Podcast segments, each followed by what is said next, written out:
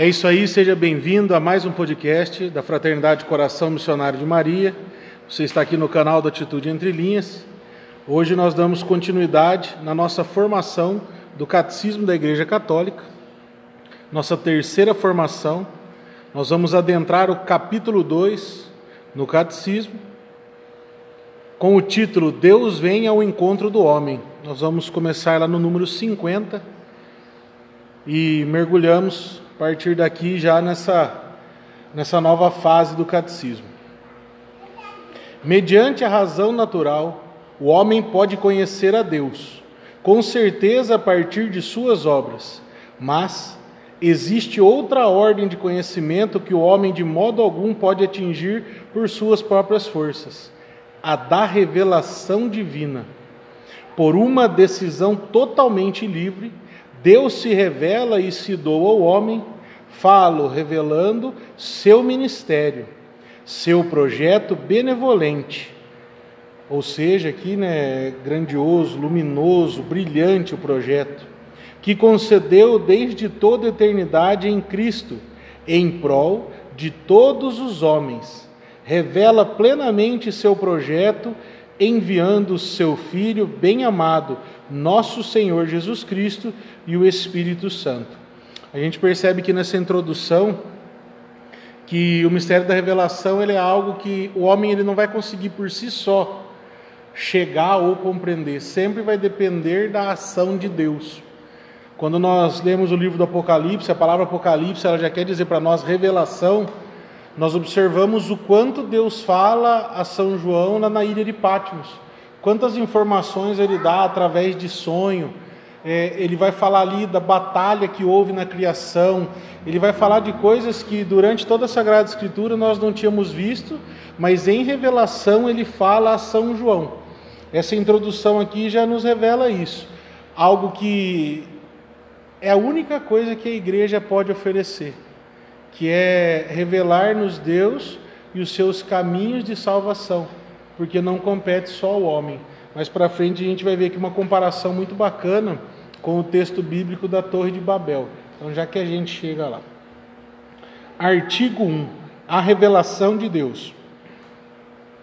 Deus revela seu projeto benevolente, ou seja, o seu maior projeto, o seu projeto brilhante. Aprove a Deus, em sua bondade e sabedoria, revelar-se a si mesmo e tornar conhecido o mistério de sua vontade, pela qual os homens, por intermédio de Cristo, Verbo feito carne no Espírito Santo, têm acesso ao Pai e se tornam participantes da natureza divina.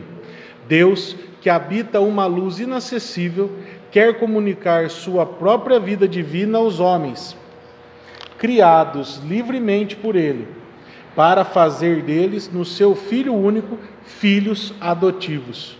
Ao revelar-se, Deus quer tornar os homens capazes de responder-lhe, de conhecê-lo e de amá-lo, bem além do que seriam capazes por si mesmo. Eu acredito que as atuais situações que nós vemos revelam muito isso. Se não for pela ação de Deus, a gente não consegue amar ninguém, né? Porque misericórdia, o quanto de pessoas que tem hoje que nos magoam ou que nos fazem mal, é, eu comentava outro dia, eu acabei assistindo um trecho de um documentário falando sobre o roubo que, que existiu no Banco Central né, há anos atrás. E eu fiquei muito surpreso quando eu vi que os bandidos eles compraram um prédio de um milhão e meio de reais, um prédio de cinco andares, cerca de 100 metros do Banco Central, já tentando outro roubo, né? E no quarto andar do prédio eles construíram uma capela com uma imagem de Nossa Senhora. Todos os dias às seis horas da manhã, cerca de 30 bandidos rezavam, pedindo a Deus para que eles não fossem pegos e para que nenhum mal acontecesse. Me chamou a atenção porque a fé, quando ela não é aberta ao homem pela revelação divina e pela vontade própria, a pessoa acaba moldando ela de uma forma burra porque ele está rezando para cometer o mal. E a Sagrada Escritura vai dizer que Deus nunca vai apoiar o injusto. Então isso é, é fica tão claro para nós porque talvez muitos outros ladrões ou bandidos vão sair de casa e vão traçar o sinal da cruz pedindo para que Deus o proteja do policial, achando que isso é fé. E fica nítido para nós que isso não vem de Deus. É da mesma forma que aqui no catecismo Deus fala a forma que ele se revela através do Verbo encarnado, através do amor de Jesus, e que sem ele nós não conseguiríamos nos amar, fica nítido que o demônio também planta essa semente, porque o cara rezar para ir roubar não é uma ação que vem de Deus. Santo Irineu de Leão vai, vai nos falar assim: repetidas vezes desta pedagogia divina sobre a imagem da familiaridade mútua entre Deus e o homem o Verbo de Deus habitou no homem e fez-se filho do homem, para acostumar o homem a aprender a Deus e acostumar Deus a habitar no homem, segundo o beneplácito do Pai. Marquei para a gente na nossa formação né, o significado dessa palavra aí, que muitas vezes a gente não conhece. É a aprovação, a concordância, o consentimento, ou seja, tudo aquilo que vem do coração de Deus que for bom, vai ser com consentimento de Deus. Ou seja, num bandido, é, ou em alguém que vai fazer algo longe de Deus, nunca vai haver essa aprovação do Pai. É mais ou menos se o Fabinho chegasse para o Ângelo hoje e falasse, pai, vou ali pular num poço de 20 metros. O Ângelo ia falar assim, não filho, não pula, não vai ter é, a aprovação do seu pai, porque é algo que é errado. Mas o que faz a gente distinguir isso? Essa ação do Espírito Santo, de Deus, que se comunica e que habita em nós. E tem que partir de nós essa aproximação para chegar nessa revelação de Deus. Número dois, as etapas da revelação. Desde a origem, Deus se dá a conhecer, criando pelo Verbo o universo e conservando Deus conservando. Deus proporciona aos homens nas coisas criadas uma permanente, um permanente testemunho de si, e, além disso, no intuito de abrir caminho de uma salvação superior, manifestou-se a si mesmo desde os primórdios, ou seja, desde a criação inicial. A nossos primeiros pais, convidou a uma comunhão íntima consigo mesmo, revestindo de graça de uma justiça resplandecente esta revelação não foi interrompida pelo pecado de nossos primeiros pais. Deus, com efeito, após a queda destes, com a prometida redenção, alentou a esperar uma salvação e vê-lo permanentemente pelo gênero humano, a fim de dar a vida eterna a todos aqueles que, pela perseverança na prática do bem, procuram a salvação. Aqui é um resumo da Sagrada Escritura para nós. Muitas denominações não acreditam aí nessa redenção, ou na espera, ou no purgatório. É, enchem a boca para falar como se não houvesse um lugar chamado né, no Antigo Testamento de Seol, é, a espera. O que deixa claro para nós essa espera é o Evangelho, perdão, o livro de Judas que vai nos mostrar aquele trecho onde São Miguel luta pelo corpo de Moisés. Ali já deixa claro para nós que existia uma espera pela salvação, que ainda não tinha sido conquistada, porque Jesus, o Verbo encarnado, Filho de Deus, não teria ainda abrido as portas do céu, falando em palavras mais simples e mais claras. Ou seja, muitas almas esperavam. E quem eram essas almas? Almas justas, os primeiros patriarcas. É, Abraão, Noé, Abraão, Moisés, foram pessoas que serviram a Deus, que fizeram o bem, mas por esse pecado original, não que, como aqui disse no catecismo, não que eles estivessem condenados, mas ainda esperavam essa redenção que viria por Jesus. Então é impossível separar a Sagrada Escritura ou tirar algum texto da forma que a igreja fez. Por isso há essa cisão, essa divisão tão grande, a partir do momento que Lutero quis tirar alguns textos né, que fazem a gente refletir também sobre essas ações, principalmente quando se fala de purgatório, essa última espera de purificação. Vamos dar um exemplo simples aí. Às vezes existem pessoas que cometeram vários pecados, mas a maioria deles não foram mortais, não foram pecados aí e a gente vai até ler um pouquinho sobre isso, sobre a lei mosaica, que ofenderam diretamente os dez mandamentos. Essa pessoa pode ser que ela vá direto ao céu, mas vamos supor que ela viveu pecados mortais. Diante da misericórdia de Deus, existem diversas circunstâncias, e isso aí não sou eu que digo, a gente pode pegar vários estudiosos, tem muitas falas de, de Bento XVI, São João Paulo II, do próprio Papa Francisco dizendo isso. Quais foram as condições que levaram a pessoa a pecar? É um dos primeiros pontos que a gente vai observar a misericórdia de Deus. Fica nítido também isso na, no momento em que Jesus está crucificado. Quem está do lado dele são dois ladrões. Um reconhece, se arrepende e é salvo naquele momento, no último minuto da vida, porque Jesus encontrou nele um arrependimento verdadeiro. O outro tirou sarro, vai dizer a tradição da igreja que naquele momento veio um corvo bica os olhos daquele outro para que ele não visse a graça acontecer. Então, até o último suspiro da nossa vida, se há um arrependimento puro e verdadeiro de coração, a salvação pode existir.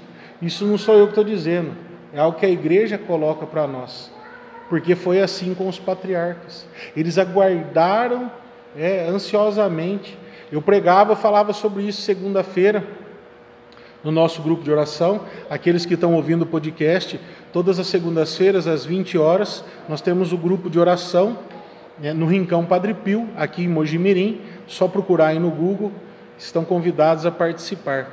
Davi. Davi é chamado na Bíblia de o homem segundo o coração de Deus, ou seja, é um exemplo de perfeição. Só que Davi cometeu adultério. Davi mandou matar. Davi matou. Ele acabou desobedecendo ordens, mas mesmo assim foi chamado de homem segundo o coração de Deus. Por quê? Porque ele tinha né, a, maior, a maior parte do seu coração voltado a Deus.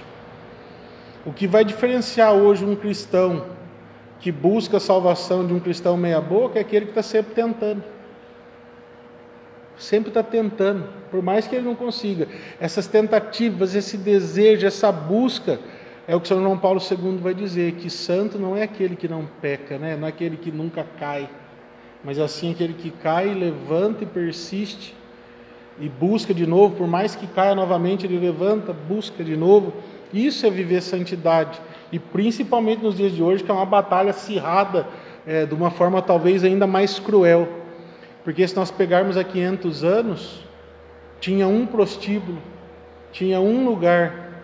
Hoje, em qualquer festa que você for, não, você não enxerga a prostituição, você enxerga a sexualidade desregrada, livre, sem valores morais, éticos, em qualquer ambiente que você estiver. Antigamente tinha um lugar que vendia droga, hoje vende droga em qualquer lugar. Antigamente tinha um ponto que a pessoa ia para lá ter sua noite de jogo, de bebida. Hoje, em qualquer festa numa chácara, vai ocorrer isso. Então, hoje, a luta nesse quesito de buscar a santidade, ela é muito mais acirrada. Não né, menosprezando, pelo amor de Deus, os santos viviam outras épocas até a ponto de perder a vida, alguns santos que nós conhecemos. Mas hoje a questão da alma, da luta é desigual. É um peso muito grande, porque em todo lugar há uma manifestação do demônio para que a gente se perca. Seja no serviço, a gente percebe isso, as conversas, o jeito que é, seja numa roda de amigos, talvez que não frequentam a igreja e assim por diante. Voltando lá, número 55.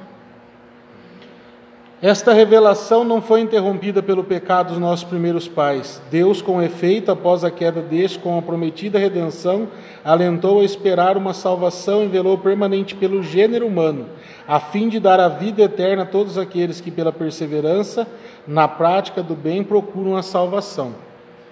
E quando pela desobediência perderam vossa amizade, não os abandonastes ao poder da morte ofereceste muitas vezes aliança aos homens e mulheres. Então, o catecismo nos falando isso. Ou seja, Deus nunca desiste de nós. Se nós perseverarmos e buscarmos, com certeza a graça vai acontecer. Aqui começa a entrar um ponto no catecismo que eu achei magnífico, que são as explicações e algumas junções de textos bíblicos. Aqui vai falar da aliança feita com Noé. Poucas vezes a gente fala isso, a gente vê até aí hoje o cinema né, fazendo filmes é, usando esses trechos bíblicos, porque são histórias magníficas, são acontecidos maravilhosos. Nessa aliança com Noé vai estar escrito assim para nós no catecismo: Defeita, é, desfeita a unidade do gênero humano pelo pecado, Deus procura, antes de tudo, salvar a humanidade, passando por cada uma de suas partes. A aliança com Noé depois do dilúvio exprime o princípio da economia divina para com as nações, isto é, para com homens agrupados segundo seus países, cada um segundo sua língua, segundo seus clãs. A palavra clã aqui, ela está na, na sua essência mesmo da palavra, significa grupo de pessoas que se originaram do mesmo pai ou da mesma mãe, ou pelo menos de pessoas próximas. Ou seja, aqui vai dizer que todas as nações foram formadas, ficou alguns grupos após isso, mas todos de um mesmo clã, ou seja, todos que tinham um elo de parentesco na criação. Qual foi a aliança que Deus promoveu aqui entre Noé? Deus vai dizer assim: que após aquela tempestade anunciada, que era um gesto de purificação da terra, não haveria mais dilúvio, e o arco-íris seria um sinal dessa prosperidade ao final daquele tempo. E ali Deus forma essa aliança e a manteve até agora. É, porque por mais que a gente veja chuvas, por mais fortes que fossem, nada se compara a esse alagamento de cobrir toda a superfície como aconteceu aqui nesse trecho de Noé. Esta ordem, ao mesmo tempo cósmica, quando fala cósmica aqui, tem gente hoje em dia que talvez vai pensar aí né, em outras denominações religiosas. A palavra cósmica, dessa forma que é colocada aqui pela nossa literatura, significa universo. Ou seja, a igreja reconhece não só o planeta Terra. Aqui é um ponto que talvez muita gente vai querer ficar louco. Porque muita gente vai falar sobre o terraplanismo, né? Que é só esse ambiente que nós vivemos, a Terra é plana, é o domo e ponto final. Mas aqui, quando é chamado de cósmico, ela vai abranger tudo aquilo que nós já conhecemos: planeta Terra, espaço, ou seja, universo. Continuando lá.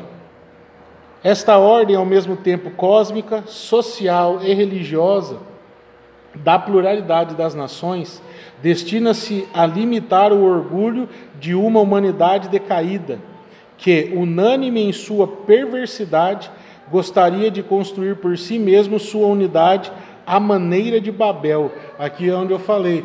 Qual que é a, a história da Torre de Babel? Alguém lembra? Alguém leu? O homem começa a construir uma torre para que ele pudesse escalar e chegar ao céu, ou seja, achando que o céu fosse um ambiente físico e que ele pudesse é, já adentrar o céu ainda em vida, não compreendendo que a passagem para o céu era santidade. Até nisso o homem tenta trapacear. Foi o que? O céu é lá em cima? Então vamos fazer uma torre. Nós vamos fazendo uma torre com uma escada. A gente vai construindo cada andar e vai dando as voltas com a escada em formato serpentina até a gente chegar no céu mais ou menos igual nós vimos na ficção, na história de João e Maria. De João e Maria não, de João e o pé de feijão, né? Que planta sementinha, o pé de feijão cresce, chega lá no céu, tem o castelo. É, a história de, de, da Torre de Babel vai por aí. Contudo, devido ao pecado e o politeísmo, politeísmo que é o povo que acreditava em vários deuses, o que nós vivemos é o monoteísmo, acreditamos em um único Deus que é assim desde nosso patriarca, né, Abraão principalmente. Voltando aqui, ao politeísmo, assim como a idolatria da nação e de seu chefe, constituiu uma contínua ameaça de perversão pagã para essa economia provisória. A aliança com Noé permanece em vigor durante todo o tempo das nações, até a proclamação universal do Evangelho. A Bíblia venera algumas grandes figuras das nações, tais como Abel, o justo, o rei sacerdote Melquisedeque, figura de Cristo, ou os justos Noé, Daniel e Jó.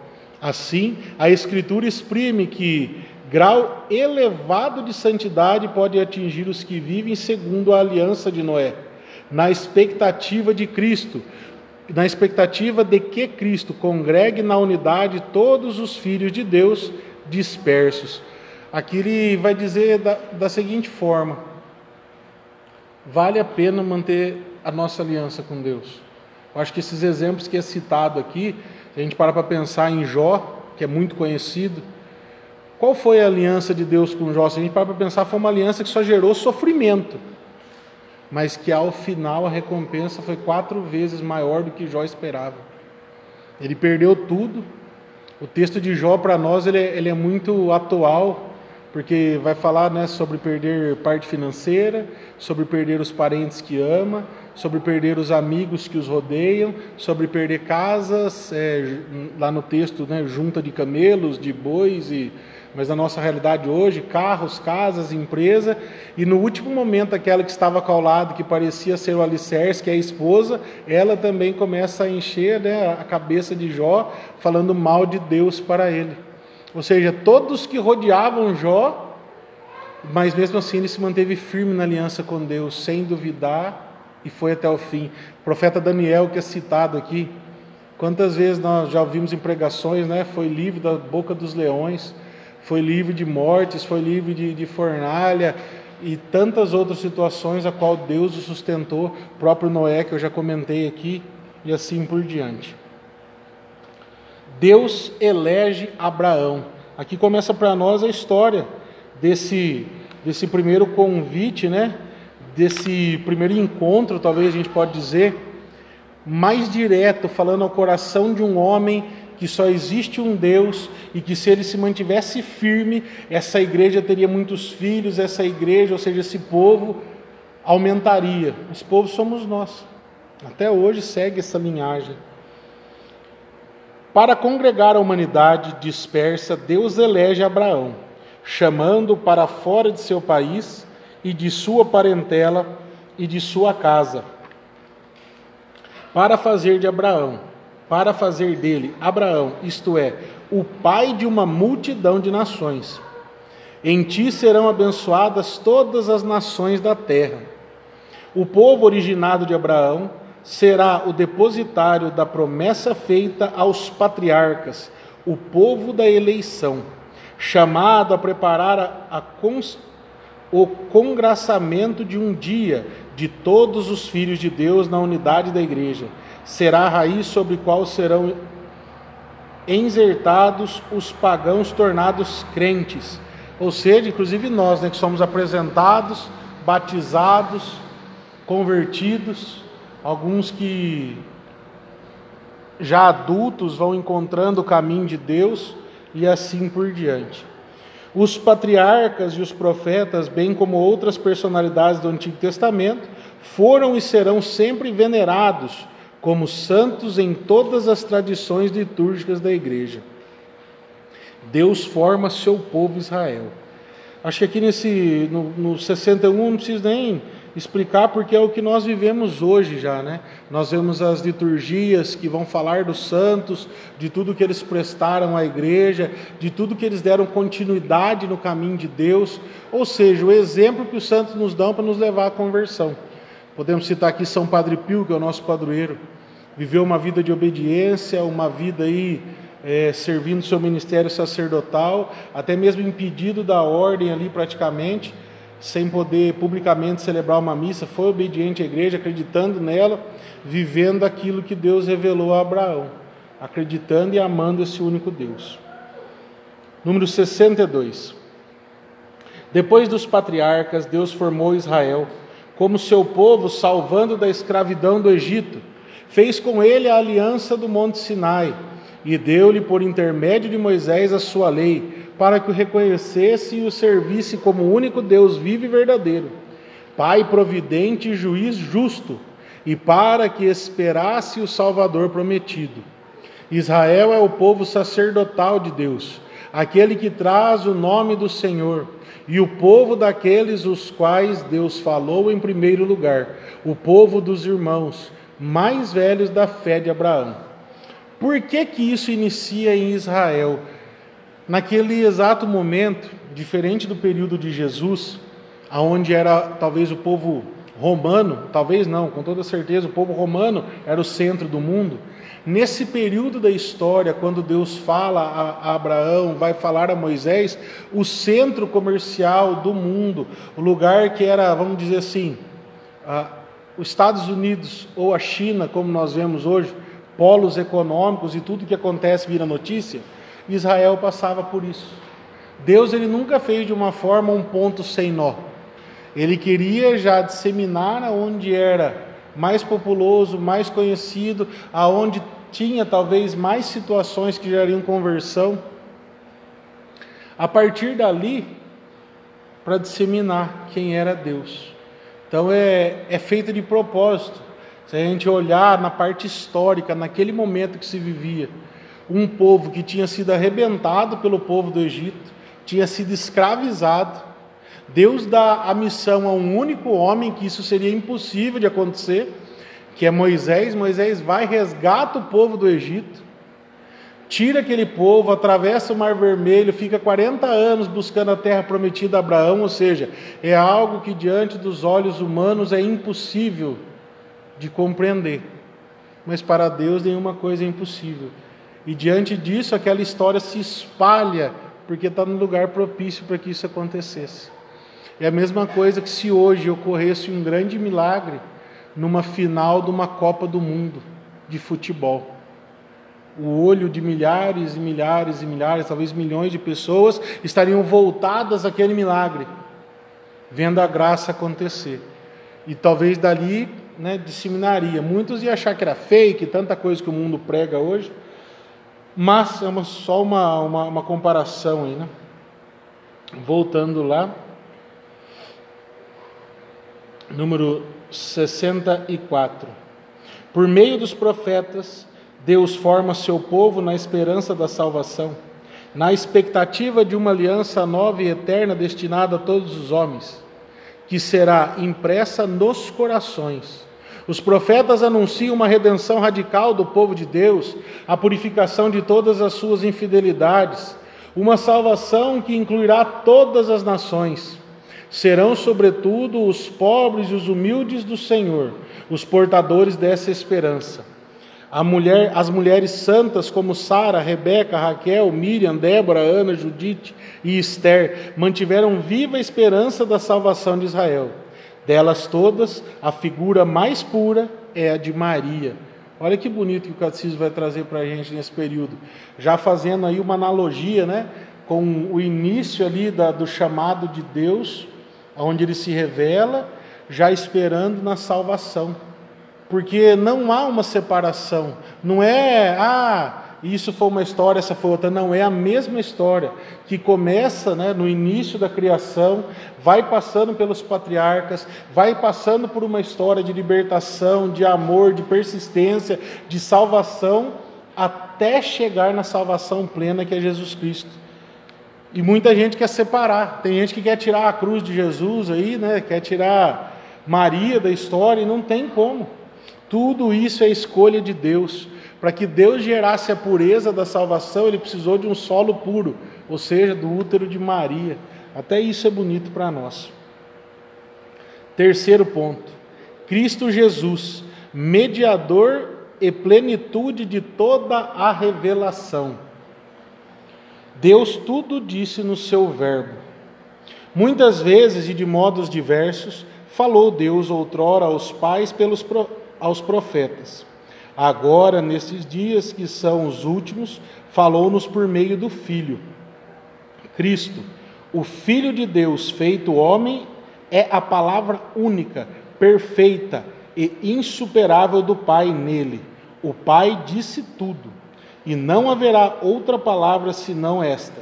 São João da Cruz, depois de tantos outros, exprime isto de maneira luminosa, comentando: Por que em dar-nos como nos Deus, como nos deu seu Filho, que é sua palavra única e não e outra não há? Tudo nos falou de uma só vez nessa única palavra e nada mais tem a falar. Pois o que antes falava por parte aos profetas, agora nos revelou inteiramente, dando-nos tudo o que é seu, filho seu atualmente, filho, e perdão, se atualmente, portanto, alguém quisesse interrogar a Deus, pedindo-lhe alguma visão ou revelação, não só cairia numa insensatez, mas ofenderia muito a Deus, por não dirigir os olhares unicamente para Cristo, sem querer outra coisa ou novidade alguma. O próprio Cristo vai dizer para nós que quem viu a Ele viu ao Pai. É, Evangelho de São João vai dizer que Jesus é o caminho, a verdade e a vida, e que sem Ele não chegaríamos ao Pai. Quando olhamos com o olhar da fé, é como se, quando a igreja diz que o último grande profeta foi João Batista, é uma verdade, mas só porque ele foi um grande profeta? Não. É que porque depois dele já vem Jesus e não é mais necessário Deus falar a nós através dos profetas. Tudo que tinha que ser falado, revelado e deixado como caminho de salvação para nós foi deixado por meio de Cristo. Por isso que hoje, assim como eu e outros irmãos estão no ambão, eles são chamados de pregadores da palavra. Porque a profecia ainda existe, existe. É uma revelação de algo atual, é. Mas profecias sobre o reino de Deus e da salvação se encerram no ministério de Cristo, porque ele é o Salvador. Não haverá outra revelação. Aqui já dá essa introdução daquilo que eu disse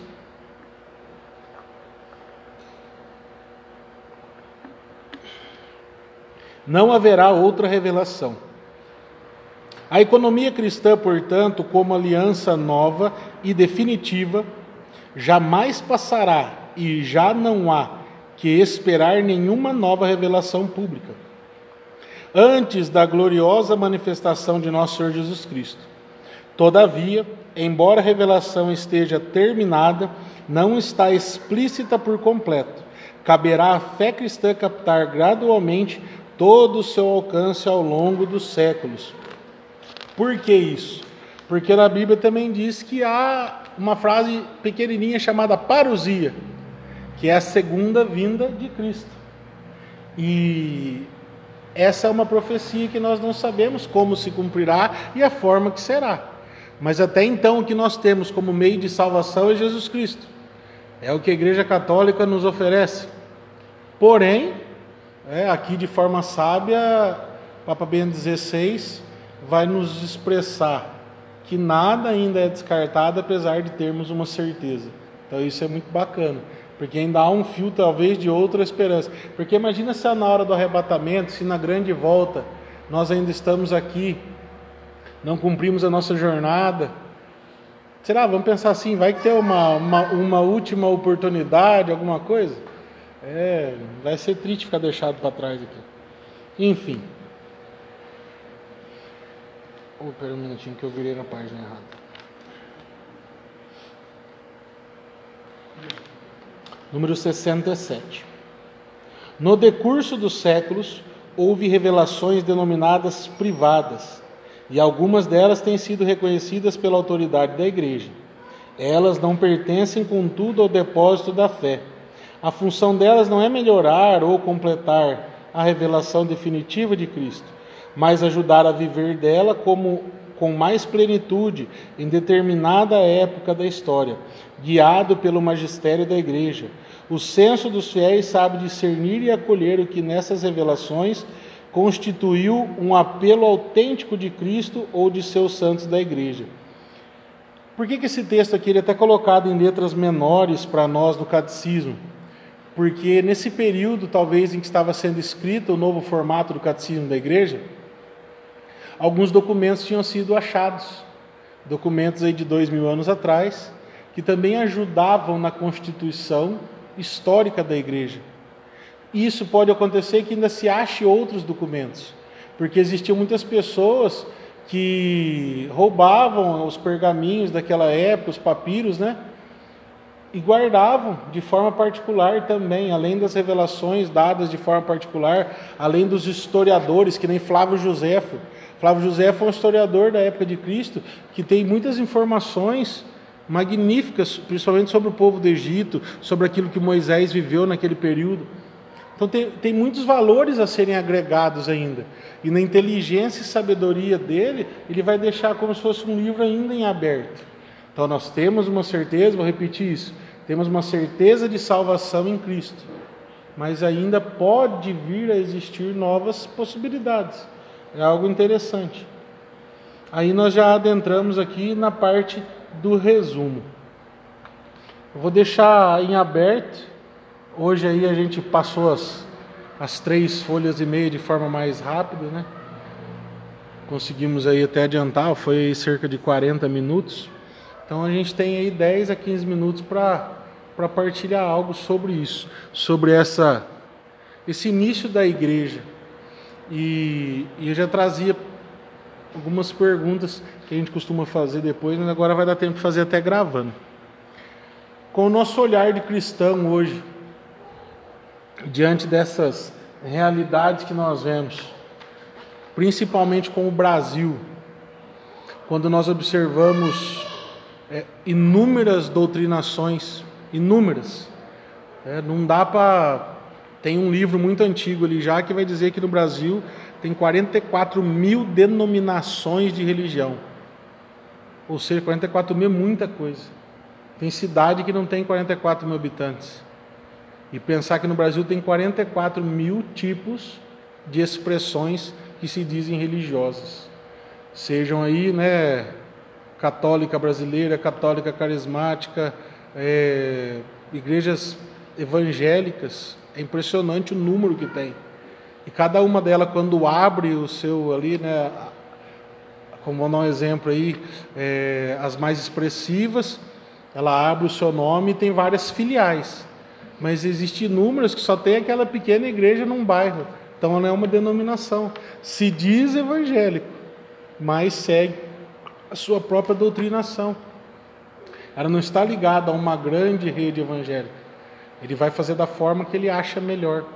Da mesma forma, hoje, dentro do Espiritismo, que abrange tudo aquilo que é relacionado à invocação de espírito, sejam entidades ou não. E eu queria perguntar para vocês, e eu vou replicando aqui que vocês falarem para ficar gravado já. Lembrando que é um podcast católico, de um ambiente católico apostólico romano. Vocês acreditam que isso é o que tem interferido muito hoje, atrapalhando talvez até na educação? E aí eu já parto para moral e ética, na educação, na criação hoje dos filhos. Um exemplo que eu quero dar disso é: estava com um colega numa quadra de futebol e o um menino, ao tomar a bola do outro, começou a pedir desculpa. Ai, me perdoa, me perdoa, me peguei a bola, você me desculpa, viu?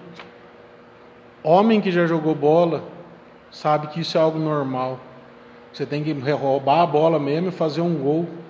Mas nós estamos diante de uma realidade, de, vou usar essa palavra, uma miscelânea que misturou tantas coisas que, tendo tantas coisas erradas, vai se dando a impressão de que até o que é certo se torna errado e, e que se aceite tudo errado como se fosse certo.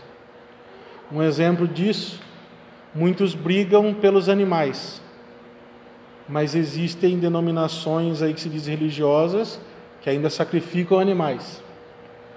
Aí às vezes o cara que sacrifica esse animal, ele é um defensor do aborto também. Mas tem outros que defendem de unhas e dentes animais, mas são a favor do aborto. Estou falando algo que eu já vi, presenciei, conheço pessoas assim. Inclusive na nossa cidade, mas está sendo gravado no Mojimirim a chegar ao ponto de alguém pedir desculpa porque tomou uma bola num jogo que é algo normal, eu vi que existe uma geração hoje que está muito preocupada em não ferir o próximo porque achando que a sua opinião não é a 100% correta. Fiz essa introdução para perguntar: você acredita que a Igreja Católica diminuiu porque nós somos contaminados por isso? E não defendemos 100% a nossa fé hoje? Qual a opinião de vocês, se alguém quiser falar? Eu quis dar essa atmosfera para a gente entender um pouquinho do que está acontecendo nessa miscelânea. Tantas manifestações diferentes, seja de expressão religiosa, expressão social, e crie em nós a dúvida. E aonde há dúvida, tira a certeza daquilo que é bom. Tipo, eu sou católico, eu sou fiel à minha igreja, eu amo Jesus Cristo, sei que Ele é o meu Salvador, mas sabendo que hoje existe um politeísmo, igual foi falado aqui no catecismo, eu já não tenho mais a mesma autoridade para defender minha igreja. E inclusive sacerdotes pregando isso. Você quer ver o meu coração doer quando eu vejo um sacerdote na homilia falando que a Igreja Católica Apostólica Romana não é a única igreja de Cristo. Sendo que quem fala isso é o próprio Cristo. Quando ele funda a igreja sob Pedro. Não somos nós que falamos. É o politicamente correto, acabando muitas vezes com a igreja de dentro para fora. Acolhemos a todos, mas não mudamos quem somos por eles. A tradição precisa continuar. Ponto de vista de vocês, eu peço que vocês falem. Quem quiser falar primeiro. Você acredita nisso? É, parece que eu estou até induzindo você a falar, mas se não concordar também, pode falar o contrário. Mas é o que eu estou falando é aquilo que eu tenho certeza. Acabei de ler, né? você acredita que essa miscelânea, esse politeísmo, tem gerado o esfriamento da Igreja Católica? Ah, eu falando, não, eu acho que, voltando acho que na, na outra informação mesmo, falar sobre formação católica, né? Catecismo católico. Né? E é muito fraco hoje em dia, né? Se cria outras. Essa pessoa não aprende dentro da igreja católica, fica. Vai buscar em outro lugar. Né? vai buscar em outro lugar. Por isso que está criando, né? É, são vários. Curandeirismo, isso, benz, tudo, né? benzedeira para todo vai lado. Procurar, aí, é, a própria vai falar que o povo padece por falta de informação. Se você não se formar, não procurar, se não melhorar a nossa catequese, essas coisas, e, né, é, tem tudo para continuar essa. Essa. Faltou a palavra. Recentemente vi uma postagem na internet, um jovem que colocou lá né, sobre um. Vou usar aqui o exemplo, não é católico, mas eu achei interessante. Um pastor evangélico vai a uma tribo indígena e os evangeliza e converte eles ao cristianismo. Aí uma ONG estava lá brigando, falando que a igreja é destruidora de culturas.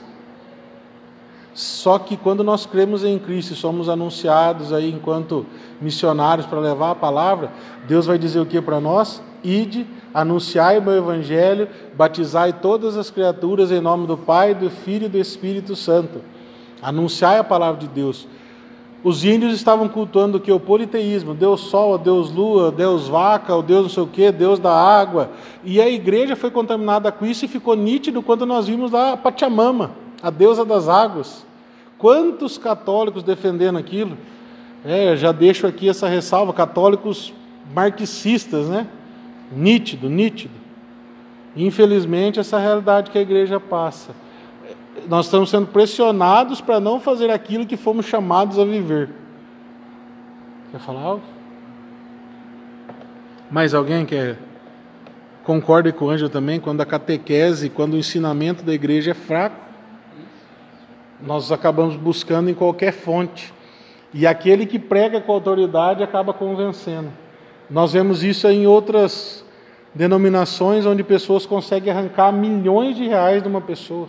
Com a persuasão da palavra, né? É, ao invés de falar de Cristo, ele convence a pessoa que se ela der tudo que ela tem, ela vai ser salva. Que é aquilo que criticavam a igreja católica no início, que era a compra de indulgência achando que pagando vai ter um lugar no céu. E hoje quem faz isso é 90% aí dos protestantes. E falo sem medo algum, como eu disse, porque estou aqui para defender a minha, a minha religião, a minha igreja. Quer falar algo? Não, não sei se tem muito a ver, assim, mas igual o Ângelo falou. Às vezes a gente fica até perdido dentro da própria igreja católica, né? Você pensa, tem tantos movimentos, tem o movimento tal, daí tem a pastoral tal, daí tem um setor tal, daí você, você tem que meio que ser curioso, né? E pesquisar o que cada um faz, o que ele agrega à religião, como eu posso buscar mais. Mas aí a gente então, já vai para a parte do serviço. As pastorais elas acabam sendo um serviço, mas pegando a doutrinação da igreja, talvez aí que entra a confusão, acho que é isso que você quer dizer quando nós vivemos é, uma renovação carismática católica. a doutrina da igreja continua sendo a mesma. O que vão mudar são os aspectos da ação de evangelização. A renovação carismática católica promove momentos de oração, promove o batismo no Espírito, tudo que é bíblico e faz parte da doutrina católica. Quando que entra o ponto de divergência? Vão entrar alguns padres que vão dizer o quê? Não é necessário o batismo no Espírito, sendo que aqui no Catecismo da Igreja, como foi lido na última formação, São João Paulo II, na época, vai dizer o quê? que o tempo qual vivemos é o tempo propício para a efusão do Espírito Santo, onde travamos, por conseguinte, uma batalha entre o bem e o mal. O que vai interferir é, é exatamente é, os líderes, é o ponto que eu queria chegar. Os líderes que têm peso na palavra, distorcendo exatamente aquilo que nós estamos vivendo na formação, distorcendo o catecismo ou não querendo vivê-lo. Que daí você vai pegar talvez aí a pastoral familiar, que vai ver outro carisma voltado à família, ela é um serviço da igreja essencial, mas daí vai quando vai para a parte que é universal, que é a Santa Missa. Muitas vezes cada um quer celebrar de um jeito, ou inventar algo diferente, ou fugir do missal, que nos confunde também. Um exemplo, tem lugar que você pode comungar na boca, outros pode só na mão, outros você pode de joelho. É, alguns lugares que você vai faz antiliturgicamente uma bênção do Santíssimo após a missa, em outros lugares não pode e assim por diante. Os próprios líderes têm gerado essa confusão. Aí, quando um cara que nem eu ou qualquer outro pregador vai e tenta pregar o que está no catecismo ou a realidade bíblica, é perseguido.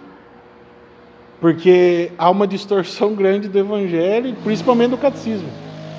Aquilo que a gente tem lido no catecismo aqui, para mim, tem sido maravilhoso. Um conhecimento que eu sei que talvez daqui uns anos vai ser muito necessário, que eu vou estar em ambientes que eu vou ter que saber decor situações, como já ocorreu em uma live, quando um sacerdote se equivocou falando do armamento, que a igreja era contra.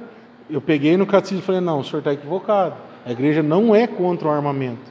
A igreja coloca essas seguintes pautas dizendo que é necessário que o ser humano se defenda, colocando a vida do justo sempre é, ao coração de Deus, quanto a do não justo e assim por diante. Foi uma correção ao vivo numa live. Aí um leigo tendo que corrigir um sacerdote. Fica chato? Fica. Aí talvez esse sacerdote nunca mais te chame para nada. A gente espera mais dele, exatamente. Mas daí vem aquele ponto que eu já vou colocar aqui no podcast também, para ficar aí sempre uma cutucada. Aí você vai ver, ele é fã ou amigo de Plínio de Arruda. Aí você começa a ver coisas políticas no ambiente que era para ser só religioso. Quem é Plínio de Arruda? Um dos fundadores do PT, junto com Luiz Inácio Lula da Silva. Então começa a ter algum, alguns toques políticos. Por que, que naquele momento aquele sacerdote disse isso contra o armamento? Porque foi uma live onde se iniciava um governo que era pró-armamento. Então sempre há até isso para nos confundir dentro da igreja. Costumo dizer, e vou bater firme nessa tecla, ambão de pregação é para falar sobre salvação. Muitos não conseguem mais. As homelias são fracas, estamos ruins de pregadores. A gente vai na homilia muitas vezes, só sai preenchido por Jesus Eucarístico, porque a homilia pregada foi robotizada, automatizada. Ai, falei mais uma vez na missa. Então isso tudo pesa. Acho que mas você está julgando, meu irmão, aquele que está ouvindo e pensar assim, eu quero que se lasque, porque constatação muitas vezes não é julgamento. Depois, é? depois a pessoa sai da, da igreja católica, vai na igreja evangélica e fala que encontrou Jesus. Porque lá teve peso de verdade no que foi pregado, por mais que seja mentira. Por mais, vou falar nomes aqui por não ter rabo preso com ninguém. O cara vai lá, vê um Edir Macedo pregando com toda a didática e oratória que ele tem. O cara sai de lá crendo que o teatro que está acontecendo lá, aquela mentira pregada, é algo verdadeiro. E muitas vezes vai na igreja verdadeira de Cristo, escuta lá o que está sendo falado e vai embora parecendo que ouviu uma mentira. Não tem mais testemunho, não a gente não vê mais sacerdotes como antigamente, que passavam noites e noites aí fazendo sacrifício para ajudar irmãos de rua, fazendo sacrifício para ajudar aqueles que necessitavam, indo na casa das famílias. Nós tivemos um exemplo muito bacana né, de que existem ainda sacerdotes que fazem isso, então não vou aqui generalizar. Tem muitos padres maravilhosos que lutam pela alma do seu rebanho, mas tem outros que infelizmente não vê a hora de chegar o mês de férias para ir dar uma volta na França, na Itália, na Espanha ou Portugal. Acho que você vai julgar, ele tem direito a férias. Tem também, mas não só isso. Porque você ter que marcar a hora hoje para fazer uma confissão é algo muito triste. Isso que eu ia falar sobre a confissão. Parece que os padres estão fugindo do confessionário. Nem todos estão de prontidão ali para atender. Às vezes você quer que a confissão é um chamado, você sente ali tocado ali que você, que você se arrependeu dos seus é pecados. reconciliação com Deus, é o que nos salva. Você vai buscar um, a confissão, não tem ninguém que possa te atender. Você quer marcar um horário, um, não, ele não está aqui hoje. Hoje ele não veio. Hoje é quinta-feira, dia de confissão, mas ele não veio. É Aí, como foi dito no catecismo da igreja, ao exemplo dos santos, a gente pega Padre Pio que vai dizer: as minhas homilias são feitas no confessionário. Por quê? Você prega aquilo que Cristo coloca a partir do sofrimento que você ouviu do povo. Quando você ouve nas confissões a necessidade do povo, você tem a percepção daquilo que é para ser pregado. E nós não temos mais isso hoje. Ah, as igrejas deu horário, fecha, vão embora, não tem o que fazer. Eu, com as leituras que eu faço sobre o Padre Pio, eu fico fascinado quando ele diz que a igreja já abria bem antes da missa, três horas antes de cada missa, já faziam-se grupos de oração. Ele ouvia as pessoas, rezava com elas para depois ter a missa. Ou seja, quem ia para uma missa ficava quatro horas e meia na igreja. Na maioria das vezes eram mulheres. Por quê? Porque naquele período ainda não tinha essa pressão da mulher trabalhar e ela podia educar os filhos dentro da igreja, dentro de um grupo de oração. É algo que a gente não, não pensa muito, mas é ali que vinha a espiritualidade para dentro do lar. Olha como tudo isso tem uma mãozinha. Já vou deixar claro aqui, não sou contra de forma nenhuma o trabalho das mulheres, são maravilhosos, mas que a gente acaba sentindo falta da parte espiritual, e talvez seja um desses o motivo, é uma realidade palpável. Diminuiu-se a frequência né, das mulheres, dos filhos, porque foi consumido com outro lugar. Não há problema quando a gente sabe dosar, né? Por isso que a igreja tem missas ao sábado, tem missa ao domingo, tem outros lugares tem missa todos os dias, e a igreja vai dizer isso: aqueles que trabalham por motivo de necessidade ao sábado e domingo, a missa da sexta, da quinta, aquela missa que ele foi vai ser válida, não só dominical. Tem lugares que tem missa uma vez por ano, e aquela missa é válida para a salvação lugares ribeirinhos que o padre vai de barco, anda de jegue, vai lá celebrar. Aqui muitas vezes a casa paroquial é do lado e, e nós sofremos ainda com essas situações. Alguém tem mais algum comentário?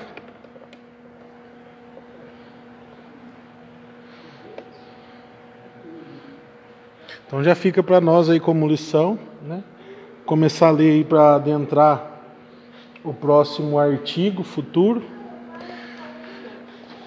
o artigo 2 completo desse segundo capítulo, para a gente poder, na próxima aula, no próximo podcast, também estar tá aí comentando.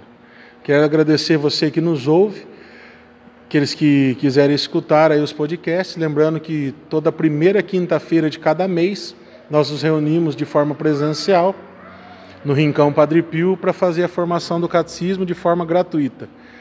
Nas segundas e nas quartas quintas-feiras, nós temos o Atitude Entre Linhas, a qual também você pode ouvir aí no podcast, nesse mesmo canal. E às terceiras quintas-feiras de cada mês, nós temos o encontro para casais aqui no Rincão. Fica esse convite para você que nos ouve. Deus te abençoe e que nunca vos falte conhecimento.